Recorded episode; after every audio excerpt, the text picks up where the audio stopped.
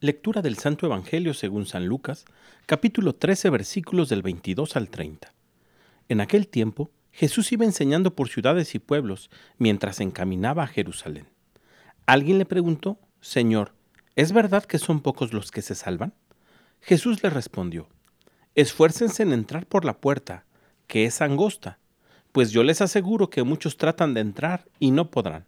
Cuando el dueño de la casa se levante de la mesa y cierre la puerta, Ustedes se quedarán afuera y se pondrán a tocar la puerta diciendo, Señor, ábrenos. Pero él les responderá, No sé quiénes son ustedes. Entonces le dirán con insistencia, Hemos comido y bebido contigo, y tú has enseñado en nuestras plazas. Pero él les replicará, Yo les aseguro que no sé quiénes son ustedes. Apártense de mí, todos ustedes los que hacen el mal. Entonces llorarán ustedes y se desesperarán cuando vean a Abraham, a Isaac y a Jacob y a todos los profetas en el reino de Dios, y ustedes se vean echados fuera.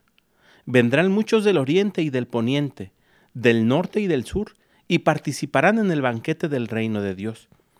Pues los que ahora son los últimos serán los primeros, y los que ahora son los primeros serán los últimos. Palabra del Señor.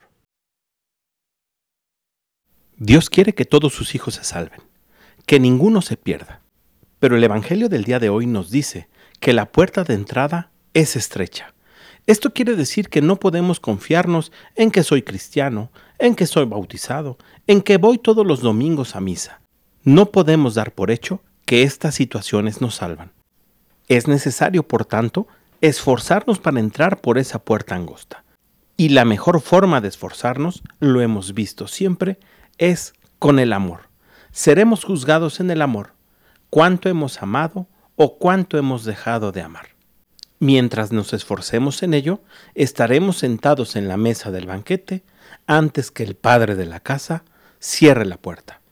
Pidámosle al Espíritu Santo que fomente en nosotros la caridad, el verdadero amor, ver reflejado siempre en el otro a Jesús.